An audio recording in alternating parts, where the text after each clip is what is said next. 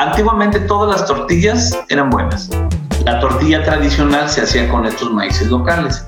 México lo ha cultivado por más de 9000 años, pero poco a poco pues se fue deteriorando la calidad del maíz. Entonces no es lo mismo comer una tortilla de maíz eh, nixtamalizado, molido entero, con toda su cáscara, su, su germen, todas las partes del grano, que comer una tortilla que le extraen la fibra y que le extraen las proteínas, ¿no? Comemos maíz y frijol, no vaquita marina.